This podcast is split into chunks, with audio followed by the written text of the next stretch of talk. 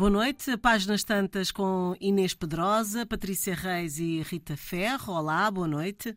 Olá. Estão todas? Rita? Estamos? Ah, ok, Estamos estão todas. Há 200 anos nascia o escritor russo Fyodor Dostoevsky. Patrícia, outro Hum. imortal da literatura. Posso assim Opa, dizer. outro imortal e é inacreditável, vou-te dizer, porque eu não lia, eu não lia o Dostoevsky pá, aí há 20 anos, sou sincera. Um, e então fui buscar, porque saiu uma nova edição dos irmãos Karamazov, um, com tradução do António Pescada e um pós-fácil do Sigmund Freud, uh, na Relógio d'Água.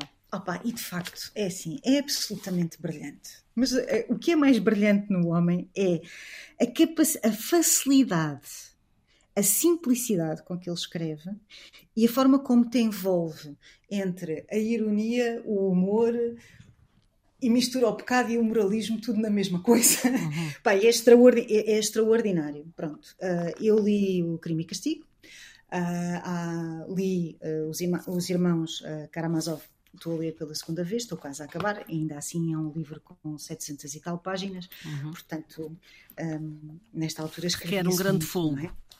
Era um grande fogo. Agora, o que é extraordinário é que ele considera uh, este romance, que é o último romance que ele escreve, um, uma biografia do herói dele, que é o, o Alexei Fedorovich Karamazov, um, e ele escreve, ele, ele, explica que escreveu dois romances. Ele faz uma introdução, logo uh, na primeira edição do livro, em que explica que escreveu dois romances. Um romance que explica de onde é que este herói vem, qual é a sua família, de onde é que ele, o, que é que, o que é que lhe aconteceu quando era pequenino e na sua adolescência, na sua, no princípio da sua vida adulta, para justificar tudo o resto, ou seja, aquilo que ele tem como segundo romance. E diz assim: Ao iniciar a biografia do meu herói, Alexei Fedorovich Karamazov, sinto uma certa perplexidade. Precisamente, embora chame meu herói a Alexei, sei, no entanto, muito bem que ele não é de modo nenhum grande homem e por isso antevejo inevitáveis perguntas deste género. Em que é que o seu Alexei é notável para que o escolha como seu herói? O que fez ele de tão importante? Quem o conhece e porquê? Por que motivo eu, leitor, devo gastar tempo no estudo da sua vida? Esta última pergunta é a mais funesta, pois apenas posso responder: talvez o vejam por si mesmos no romance. Bom, mas se lerem o romance e não descobrirem, não concordam com a notoriedade do meu Alexei? Digo isto porque assim o prevejo como água. Para mim, ele é notável, mas duvido absolutamente da minha capacidade para provar, para provar isso ao leitor. Bah, e é isto é de uma simplicidade bíblica. Quando as pessoas pensam Dostoevsky, vai ser uma escrita densa, vai ser uma coisa dramática, vai ter um vocabulário. Ah, dramática. É, dramática, dramática é, dramático sim. Sim, mas dramático no sentido da, do esforço que me será exigido enquanto leitor para chegar ah. ao âmago da obra e, e vou sofrer e vão, ter, e vão existir palavras que eu não conheço e tarará. E nada disso podia ser mais errado, porque a forma como ele escreve é de uma é uma limpidez, é de uma. Claro que podemos falar de subtexto e das suas ironias e do seu pequeno humor e, da sua, e do seu sarcasmo e, e tudo isto existe e, e, porque é um escritor é um escritor de personagens uh, mas é um escritor da psicologia não é? é um escritor sobre olha sobre a condição humana semana passada falámos do Proust uh, Dostoevsky é muito diferente do Proust e ao mesmo tempo é muito igual. É muito igual uh, mesmo. É, é muito igual. É muito engraçado isso, não é? Um, e, e, pronto, e passa a bola à Rita, que é para depois não, não, Rita, não ficarmos aqui a falar. falar do, do dramatismo. Não, eu, eu acho que ela tem razão, é, acho que ela disse isto muito bem, porque o Dostoevsky é, é de facto tão psicólogo ou mais que o Proust, hum. Talvez não seja tão abrangente e não vá tanto pormenor, mas quer dizer, quem lê os livros dele nunca mais se esquece. Uh, e se alguém alguma vez quiser uh, pensar, ai meu Deus, eu sou uma pessoa muito escrupulosa e que tenho muitos remorsos, hum. e dizem que o remorso é uma coisa muito judaico-cristã, tá, tá, tá, tá, tá, tá, lembra-se sempre do, do, do, do crime e castigo. Sim. Ah. Não, é, é, é, que de facto é, não, não, é, é ali que está explicado o poço, um, o poço em que se fica depois de se ter cometido um crime. Esse, é, uhum. Neste caso é um crime físico, não é? Ele mata uma senhora. Agora, uh, também há os crimes morais e ele explica todo esse, aí o, o drama que ele vive. Atenção, que ele é, um, que ele é uma, um, uma pessoa pobre, ao contrário, por exemplo, de Tolstói, e as pessoas comparam muito. O George Steiner, que era um crítico e um professor de Cambridge, de, de Genebra, muito conhecido e que é considerado, olha, um poderoso influencer, um, achava que eles tinham toda uma relação, o Tolstói e o, uma relação de, de, de comparativa, porque o, o, que estava ali de facto eram sempre as questões com Deus Uh, e saem os dois daquela igreja ortodoxa, não é? Severíssima, e, e, portanto eles sobrepõem a razão à, à própria religião e, e, as obras partem sempre daqui, tanto num caso como no outro. No outro. Portanto, ele é, é, é, um, é um grande escritor e a Patrícia não mente quando diz que todas as pessoas, embora com diferentes percepções intelectuais, mas. Um, é preciso tomar coragem, não é? Eh, qualquer, não, qualquer pessoa pode lê-lo. Porque sim, sim. o Dostoevsky é cristalino, uh, usa palavras simples, uh, como os grandes génios todos, não é? Porque uh, tanto maior é a genialidade, consoante a pessoa é capaz de trocar por miúdos as grandes questões da, da humanidade, e ele sabe fazê-lo melhor que ninguém, e, e, de facto é, é, é, é, muito interessante comparar estes dois. O, Jones, o, o, Jorge Steiner faz, escreve um livro que fica já recomendado, que, que, se, que se, chama Tolstói ou Dostoevsky. Uh, eles uh, são contemporaneíssimos, um nasce em 1866, outro mais. Uh, aliás, A Guerra e Paz agora já não sei que, onde é que eu tenho a Guerra e Paz e o Crime e Castigo são feitas, feitos praticamente no mesmo ano. Eles uh, são os dois da mesma época exatamente. Uh, eu não sei se eles se conheceram, mas talvez a Inês saiba. Uh, mas são de facto para mim os dois maiores para mim, não interessa nada o que é que é para mim, mas para, para a maioria das pessoas que reflete isto e o estuda, eh, são talvez dos dois maiores poentes da história em termos de literatura. Uh, e por isso, quando se fala nos russos, meninos, leiam os russos, que era uma coisa que nós todas ouvimos na infância, não é? Quer dizer, que a partir dos russos, uh, depois quase se pode não ler mais nada, estou a exagerar, não é? O meu tio Porque... dizia: se leres os russos, sabes tudo sobre a humanidade. Exatamente, exatamente. Eu também ouvi isso. E de facto é um bocado verdade, não é? porque eles vão, vão mais ao, vão a fundos, penetram em mundos uh, psicológicos em que mais ninguém penetra e, portanto, é uma escola, uma verdadeira escola de gosto e de, de inteligência, lê-los. Um, uh, pronto, sabemos que o Tolstói era perturbado também, aqui entre nós, não é? Que ninguém nos ouve. E este também tinha algumas doenças, ah, algumas psicoses, uh, que lhe permitia conhecer de dentro os infernos, os infernos uh, psicológicos, os, os, terror, os grandes terrores e as grandes fantasmas. Portanto, falava com ainda mais propriedade que, Tolstói sobre estes mundos subterrâneos e todos os nossos demónios. Um, e pronto, não, estou curiosa por saber o que é que a Inês vai dizer. Sim, eu agora passava a bola à Inês e ia, ia, ia, pensar nesses demónios de que falavas, Rita, que se calhar muitos deles vieram do, do, do tempo em que ele esteve na, na Sibéria. Na Sibéria, sido, deputado. Não deve ter sido.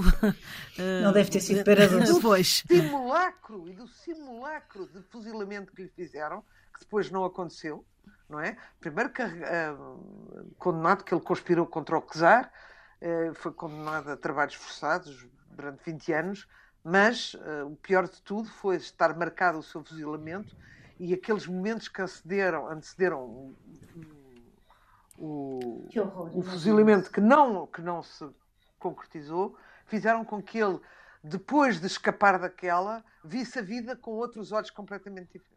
Tortura. Uhum. Inês. Uh, eu ia fazer uma, uma, uma, outra aproximação. Sim, uh, agora estava a pensar nisso que estavam a contar do realmente do fuzilamento, do fuzilamento encenado, de quase fuzilamento. Uhum.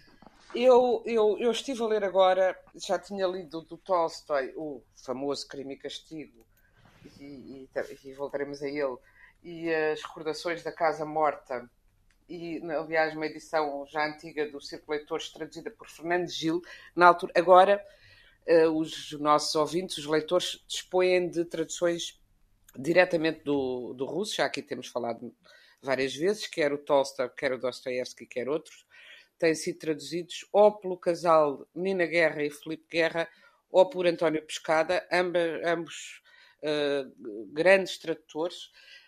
Antigamente eram traduzidos muitas vezes da edição francesa, mais, mais comumente da edição francesa, e às vezes inglesa, uh, mas também há, há grandes edições uh, de pensadores, como é o caso de Fernando Gil, eu, o idiota que li, que tinha em casa, é uma edição que diz tradução de Jorge Sampaio, e eu tenho alguma curiosidade de vir a saber se é o Jorge Sampaio, que foi Presidente da República, ou outro, confesso que não conheço. Uh, neste momento há, há traduções de, do idiota em, em, na presença na relógio d'água de ambos estes tradutores do russo, estão disponíveis. É um romance gigantesco, como quase todos os, os de Dostoevsky, e fabuloso uh, sobre um príncipe de uma bondade, de uma bondade e de uma capacidade de, de se pôr no lugar do outro, de compaixão no sentido de partilha da paixão do outro, tão grande que parece um idiota ao mundo, uh, tão pouco idiotizado pela bondade, em que só há interesses, ambições, uh, sentido de posse, uh, fúria de ascensão mas é muito engraçado. Ele, todos os romances de Dostoevsky, como provavelmente todos os, os, grandes escritores, e mesmo dos não tão grandes, têm o seu quê de autobiográfico, mas este, este, neste Idiota há muita coisa autobiográfica e há uma reflexão interessantíssima sobre essa situação de se estar condenado à morte. E diz ele, eu não ia, ia citar, mas é muito grande eh, toda a reflexão, mas em, em súmula, a, a reflexão que, que Dostoevsky faz é que é, a pena de morte, a pena capital, é muito mais grave do que o próprio assassínio. Um assassino é menos assassino do que alguém que condena à morte outro. Porque, diz ele, e esta, e esta, e esta perspectiva é, é curiosa, quem vai morrer assassinado não sabe que vai morrer assassinado e, portanto, tem aquele momento é em que se percebe, é? em que vai, em que vai, que a faca lhe entra na hum. garganta ou qualquer coisa, ou o tiro, mas é um momento súbito que é completamente diferente da tortura, e ele fala disso com o conhecimento de causa, não é? Claro. De uma pessoa saber que tem aqueles minutos ou aquelas horas ou aquele tempo contado, e então é uma, há uma, umas páginas absolutamente deliciosas deliciosas não será bem o termo, mas absolutamente uh, de um grande desassombro e de uma grande lucidez e de, um, e de, uma, de uma revelação do que sente uma pessoa quando está condenada à morte e como divide o seu tempo de vida, uh, sabendo que tem aquelas horas, como mentalmente uh, vai dividindo o tempo. Que eternidade se abriria na minha frente, transformaria cada minuto num século de vida, não perderia um único e teria em conta cada um deles para não os desperdiçar. E depois eh, explica como é que, o que é que se passa na cabeça de alguém que está condenado à morte, que é uma, algo que ele só pode ter escrito porque passou por essa experiência, como depois pela experiência, apesar de tudo também uh, brutal, dos trabalhos forçados na Sibéria ele era um epilético, e isso também está aqui no, no Idiota. Este príncipe tem ataques de epilepsia, que às vezes o salvam até de ser assassinado, precisamente. Uh, é, mas não, eu não, nem, nem consegui ainda até hoje perceber bem se ele ficou epilético dados estes acontecimentos ou se já trazia essa epilepsia com ele. Mas o que eu queria aqui uh, dizer uh, lembrei-me de um, de um romance da Agostina que eu gosto muito, chamado Antes do Gelo, que é uma homenagem e uma revisitação do Crime e Castigo do Dostoiévski. Agostina dizia sempre que era muito dostoiévskiana, porque o, Dostoiévski gira sempre em torno do tema, de lá está, como já aqui foi dito por vocês, da culpa, do crime, da culpa, do castigo e do remorso. E a, a Agostina dizia que a culpa era o princípio da civilização, porque era por causa dessa inquietação causada pela culpa uh, que, que, que, fez nascer toda, toda a civilização. Mas diz, acho que encontrei uma entrevista dela a propósito da publicação na época, em 2004, deste Antes do Degelo, que é a história de uma amizade entre dois eh, colegas de medicina que dois amigos de, de, de, juventude que vão, vão ao longo da vida vão se reencontrando sempre em torno do, do fascínio pelo crime e castigo e depois como esse fascínio se reflete na vida deles. E, e às tantas, dizem Dostoiévski uh, uh, é um pronto, é a grande inspiração e diz ela, ainda que fosse esquizofrénico, perturbadíssimo, era um homem que tinha o mundo com ele. Não foi sem razão que mais de 5 mil pessoas, eu até desconheci isto, acompanharam o seu enterro. Ele não era unicamente lido, era reconhecido como um grande homem. E dizia: os grandes na literatura têm de ser também grandes na vida. E, e eu, eu, acho que ele era grande, porque, como a Rita já disse, tinha uma escrita cristalina, e é preciso lembrar que nessa altura os escritores tinham muito mais público do que têm hoje, porque os escritores eram as eram as, as, as, as novelas, as redes sociais e a telenovela, porque era, os romances saíam em folhetins também por isso. Também por isso tinham um lado tão folhetinesco, sempre com episódios que até se podem autonomizar de acontecimentos que se vão encadeando e que vão, que vão ficando em suspenso para o próximo capítulo e, e, e, e podia prolongar indefinidamente o romance porque era para ir saindo como uma novela, como hoje as telenovelas, mas, hum, mas o, que, o que o torna muito singular é que ele tinha uma capacidade, provavelmente por ter visto a morte de frente, por ter passado pelo que passou, de dizer tudo eh, de, de falar eh, destemidamente de todos os temas, dos lados mais sórdidos do coração humano, uh, dos lados também mais, e de mostrar como numa mesma figura, numa mesma personagem, se pode aliar a grandeza, a generosidade máximas, ao mesmo tempo que uh, uh, os mais vis eu não queria dizer defeitos, porque não eh, precisamente uh, o mundo do Tolstói desconstrói esta ideia dos defeitos e qualidades, porque às vezes as pessoas vão aos seus defeitos buscar as suas qualidades, vão à sua capacidade, à sua paixão. Nós vemos homens apaixonados fazerem coisas por paixão tenebrosas uh, e também acelerados terem momentos de compaixão e de, e de ajuda ao outro impensáveis, não é? E isso o Dostoiévski dá-o como ninguém. Tinha uma visão muito uh, lúcida da natureza humana, embora depois tivesse, ele, na, na, durante a sua Sibéria, uh, leu muito os Evangelhos em particular e era um moralista. Há um lado dele quando eu comecei a ler uh, no Crime e Castigo, menos que nos Irmãos Karamazov, por exemplo, os Irmãos Karamazov, quando eu li, tem grandes discursos morais. Uh, é muito mais um moralista no romance do que o Tolstói, que, que até se profissionalizou como moralista na vida real. Mas há um lado de, de sermão nos romances do, Tos, do de Dostoevsky, um lado muito de sermão, uh, que o torna, por um lado, acessível também. As pessoas. Uh, era um autor moral, mas, uh, mas vai ler a sério, e realmente é um autor que ganha a ser lido ao longo da nossa vida e relido, descobrimos que é muito. Vai muito para lá do preto e branco, de, dessas oposições do bem e do mal, porque mostra como eles tantas vezes estão incontroladamente uh, misturados entre nós. Eu acho que é, o grande fascínio é esse. Uhum. Patrícia, queres eh, acrescentar? Eu acho, que o, eu acho que o grande fascínio é mesmo isso, porque nem é preto nem é branco, é cinzento. Ele, ele mostra-nos a nossa humanidade, com as coisas boas e as coisas más, dando-nos, obviamente, lições de, de, moral, porque dá, é óbvio que ele dá, mas ao mesmo tempo uh, também nos dá momento, também proporciona à personagem um, em falha, digamos assim, também proporciona ao pecador, digamos, uh, a redenção. E isso é muito engraçado. E é engraçado como um, ele é moralista, mas ele não é um julgador. E eu acho que são coisas é diferentes, é não é? Verdade, ele é moralista, mas ele não é julgador. Um, por exemplo, o pai deste, deste Por isso é que a Inês herói... disse moral.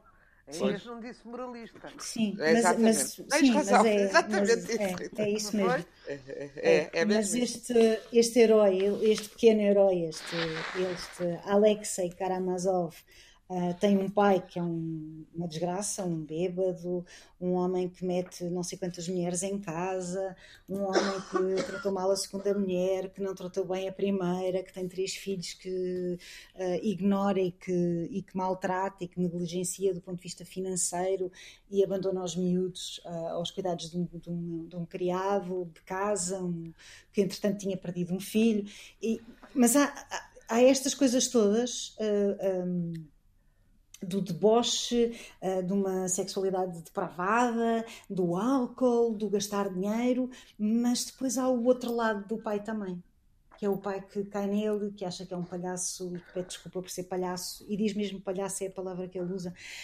Portanto, há aqui um, um, há um não julgamento e há uma descrição daquilo que é a humanidade no seu, nas suas nuances cinzentas. Não é preto nem é branco, não somos bons nem somos maus, somos capazes de tudo um, e isso torna-o profundamente humano. Ele era também muito imperfeito, não é? Por isso, se ah, calhar por bom, isso. Somos todos, não é? Pois, mas, somos todos. Mas, uh, ele tinha o vício do jogo, ainda não dissemos Sim, é verdade, não, ele tinha o vício do jogo, é verdade. É verdade. Havia, aliás, um, um, uma novela fabulosa chamada O Jogador. Jogador. Essa também está disponível, Sim. exatamente. Sobre ele, isso. Mesmo. Ele experimentou uma vez uma roleta e ficou lá e então gastava o dinheiro todo, depois pedia mais dinheiro à mulher, até ficarem sem nada, e depois pedi, uh, é, o jogo é um vício terrível. E pedia-lhe perdão, perdão, perdão, eu sou demasiado vil e demasiado apaixonado. Pronto, já o Tolstói era viciado em sexo. Uhum. Uh, ele dizia uma coisa interessantíssima: eu tenho que dormir sempre com muitas mulheres, porque senão o desejo não me deixa fazer nada. Bela hum. desculpa, não mas é? Depois, é, mas, mas depois de casar, parece que nunca mais foi. Teve muito, uma relação muito difícil com a grande Sofia Tolstoy, mas, isto o Tolstoy, mas nunca mais terá sido infiel. Eh, e depois, agora, chegou uma altura, eu, eu ando a ler os diários da Sofia, que, que aliás, acho que já aqui disse, aliás, gostaria de, de, de os publicar, são fabulosos mas ela que se queixava do excesso de, de desejo sexual do marido no início, queixava-se, não é bem queixava-se, mas às vezes dizia que estava muito cansada, ela teve três às filhos. Vezes não, é? dava para aí, não é? Mas depois ele afastou-se completamente, ele quis purificar-se, mortificar-se, aquilo devia ser o maior dos sacrifícios para ele, e passou a ter uma relação platónica com ela, o que a ofendeu extraordinariamente. Eh, antes de casar com ela, tinha, teve tantas relações, tinha doenças venéreas uh, graves, uh, tinha relações com prostitutas, tinha, antes, porque ele já casou tarde. Mas consumiu bem aquilo, depois com ela decidiu, quer dizer, ela depois mais ou menos diz, então agora, depois da vida que levou, agora decidiu ser uma asceta. É Sim, é quando entra na fase mística, não é? Sobretudo, sobretudo decidiu isso quando ela já estava liberta do, do dos filhos todos, pois. Da, obrig, da obrigação, não, da, da, condenação à procriação que as mulheres tinham antes da, antes da, da contracepção, não é? E aí resolveu agora é que lhe deu para ser. Ela queixa-se disso, agora é que lhe deu para ser. A seta não me toca e ela própria sentia ofendida por isso. É muito engraçado. É, engraçado. é muito engraçado isso. Patrícia, Olha, uh, queres Ai, ainda concluir alguma coisa ou passamos para a Rita? Queria, queria dizer que o Sigmund Freud diz em relação aos irmãos Karamazov, aliás, há um prefácio nesta edição da Relógio d'Água maravilhoso, que eu não vou ler porque, porque é tão maravilhoso, tem mesmo que ler todo e não dá para ler todo. Mas ele diz a determinada altura que é o romance mais magistral que alguma vez descreveu nunca seremos capazes de apreciar devidamente o episódio do Grande Inquisidor, que é uma das maiores realizações da literatura mundial. É, de facto, um, muito interessante a abordagem do, do Freud, a forma como ele, como ele descasca a personalidade do Dostoevsky. Um, aliás, ele diz que a faceta de escritor é a menos contestável que existe no, no, no Dostoevsky e nesse aspecto não fica muito distante de Shakespeare, porque ele diz que a personalidade de Dostoevsky, na personalidade de Dostoevsky podemos distinguir quatro facetas: o escritor, o neurótico, o moralista e o pecador. Um, é, é, uma edição que, pronto, procurem, porque realmente é extraordinário. Tudo, uhum. tudo é extraordinário. A tradução é boa, uh, é tudo bom. É tudo bom. Okay. É, é ler. Uhum. Rita. Olha, queria dizer uma coisa que é muito interessante, eu acho. Foi foi o Dostoevsky que introduziu na língua russa a palavra nadriv, N de nada, nadriv e acaba em V de Vanda. Nadriv é, é como a nossa palavra saudade, que muitos acham que não tem tradução, um, que é, significa a angústia e o tormento da alma russa, que é uma coisa que define muito a literatura e o povo da Rússia, não é? Um, e, e, acho isto muito interessante. Agora, uh, quem vai começar isto? Ele é de facto muito depressivo. Uh, quer dizer, quem tem tendências suicidárias ou e, e, como é que se diz?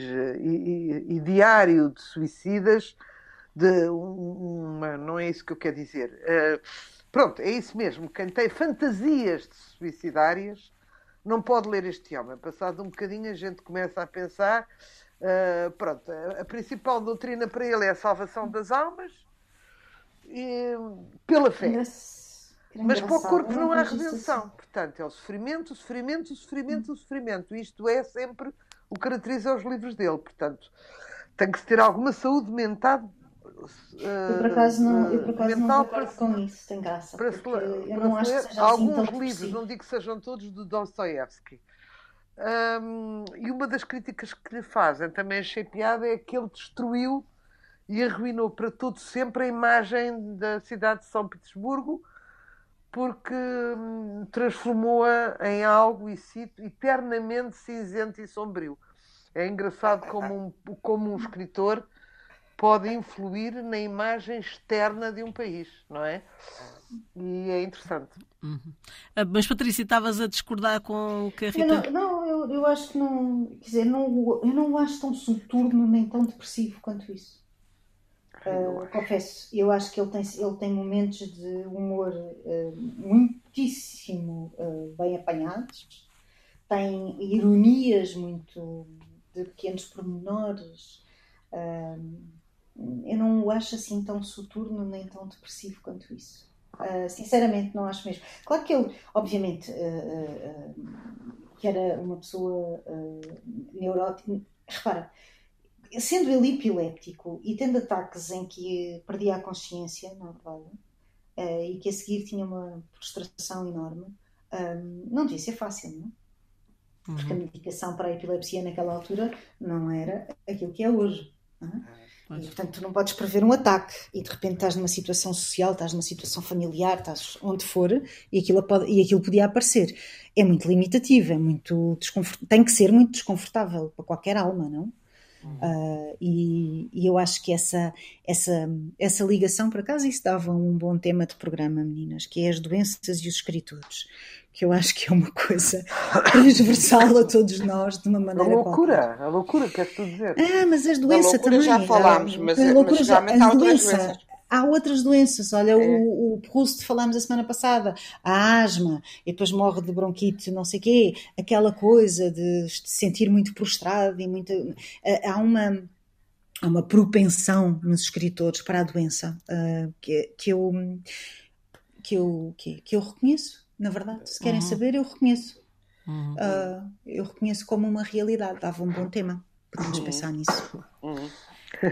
Inês, queres acrescentar mais alguma coisa? A, eu estava aqui à procura. Eu já, já li eh, em biografias, mas agora, quer dizer, nós não temos, eu pelo menos, a minha. o computador aqui, a minha, como é que se diz? A caixa do computador, a caixa forte do computador, que não se chama assim. Já não. A memória do computador, Sim. mas é, o disco rígido, era o que eu estava à procura já não, já não, não é tão rígido como isso. Uh, para ver aquilo que a Rita falou no início da relação entre o, o Dostoevsky e o Tolstói. Uh, mas a única coisa assim que, que consigo lembrar-me é que o Dostoevsky uh, tinha uma grande admiração por Tolstói, eu acho que, que, lhe era devolvida por ele também. Ambos gabavam muito a obra do outro. Mas amizade propriamente, eu penso que não. O, o Tolstói deu-se com o Chekhov, hum. uh, deu-se com outro cujo nome que tem um, o Turguniev, deram-se e desderam-se, zangaram-se e tal.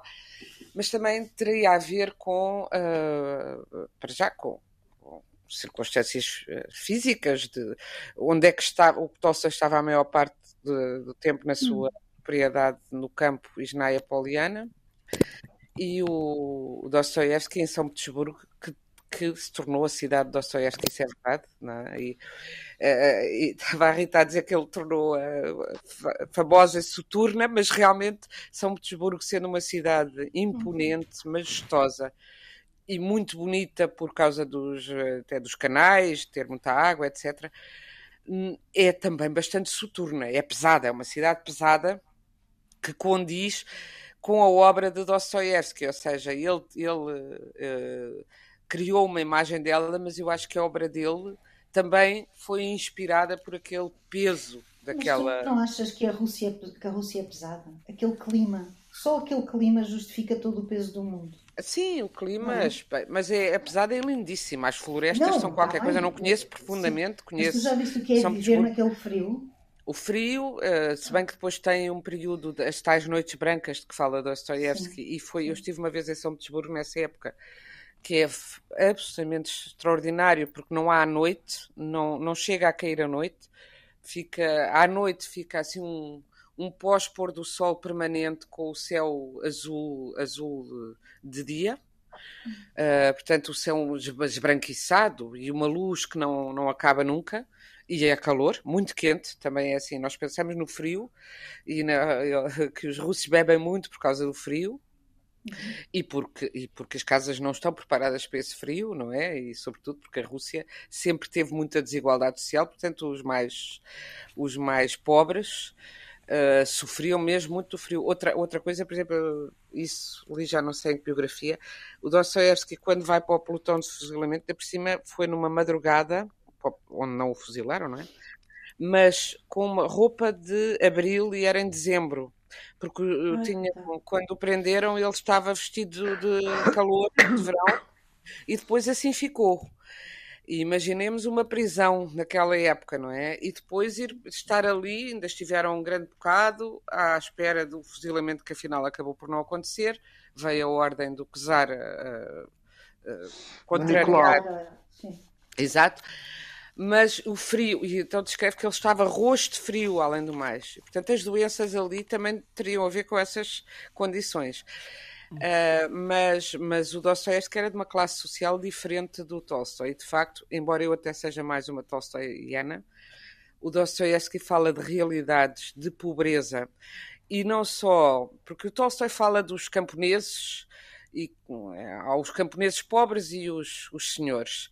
No Dostoevsky há muito mais toda a sociedade russa, aquela pequena burguesia que também era miserável, e temos muito mais, um, além de, toda, de todas as razões metafísicas, psicológicas que já aqui falámos, ficamos a conhecer ao pormenor aquela sociedade nos seus hábitos cotidianos e na sua, uh, na sua pobreza pobreza material, nas suas dificuldades.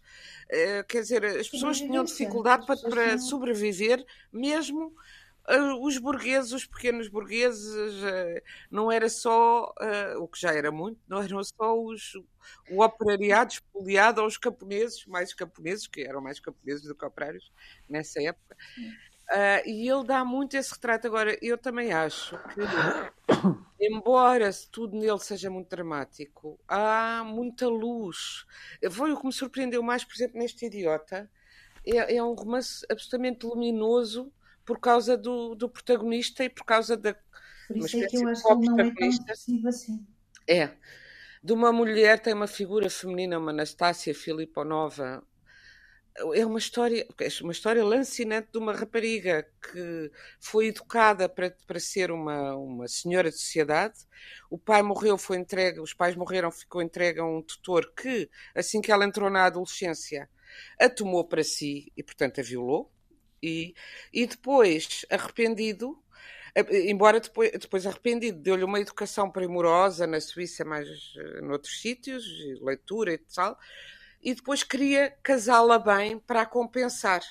E ela rebela-se contra essa contra tudo isso. A certa altura diz: Eu não vou casar, eu não vou. Diz-lhes tudo o que pensa deles.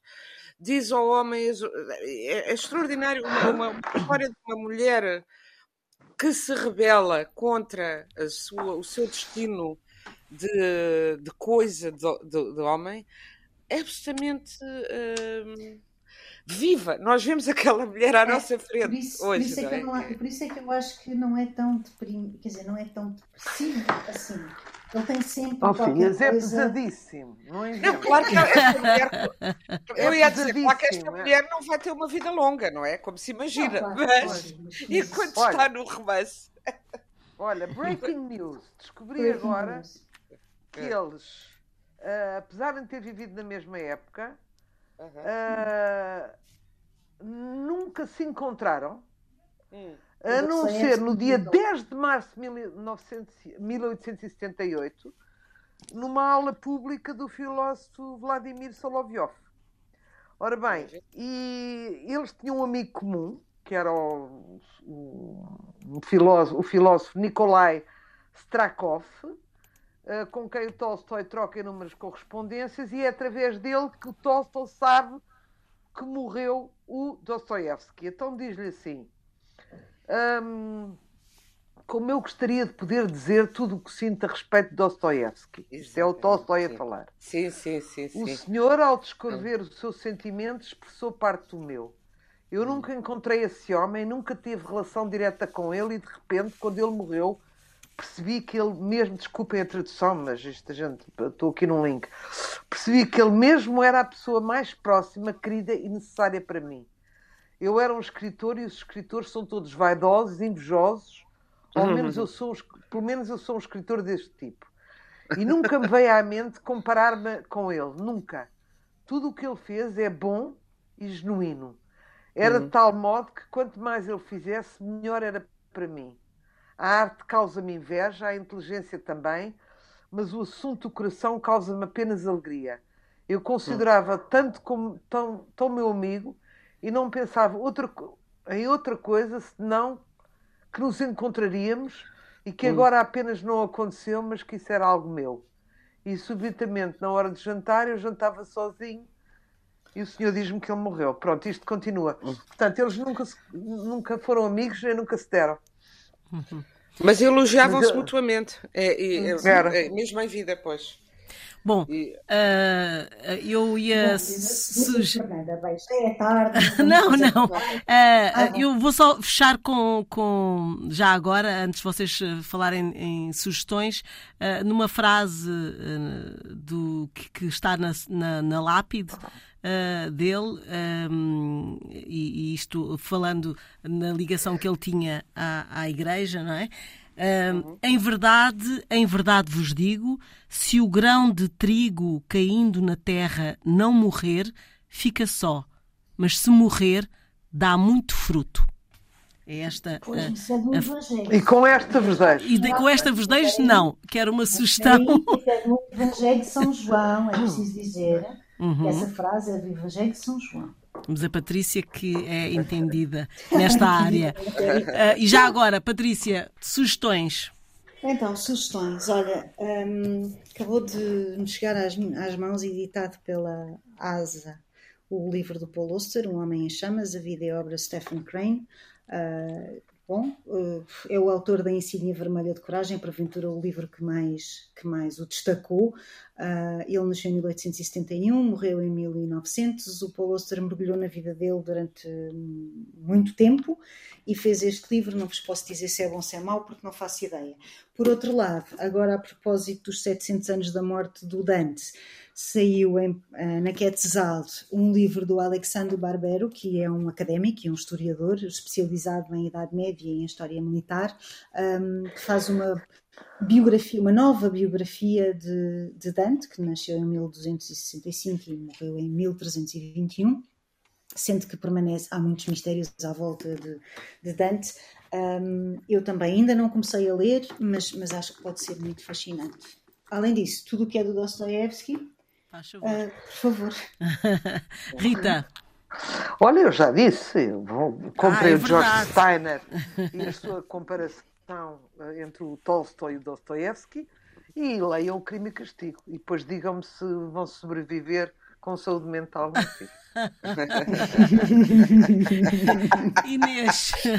Vão, vão, vão, vão sobreviver, leiam. Uh, Olha, como, como no programa passado, que, que, que eu antes de começarmos a gravar reparei que era exatamente os 120 anos do André, do André Malraux, de que eu gosto muito e que tem estado assim desaparecido de, das leituras, foi um escritor muito, muito famoso uh, durante a sua vida e tem duas obras que estão, entretanto, disponíveis de novo na coleção que tem vindo a ser recuperada para a Porta Editora da Livros do Brasil.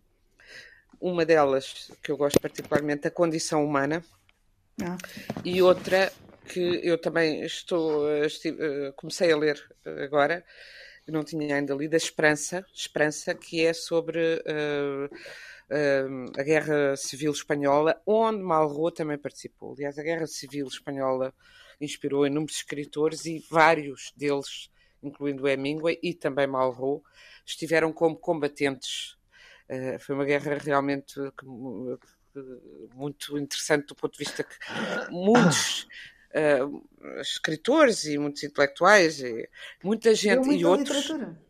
Não, deu muita literatura e é que eles largaram as suas vidas para ir combater. Para ir, para, para ir combater, é verdade. Na, naquela guerra é, extraordinária. E, e, aqui é uma história, na Esperança, passada durante a Guerra Civil Espanhola.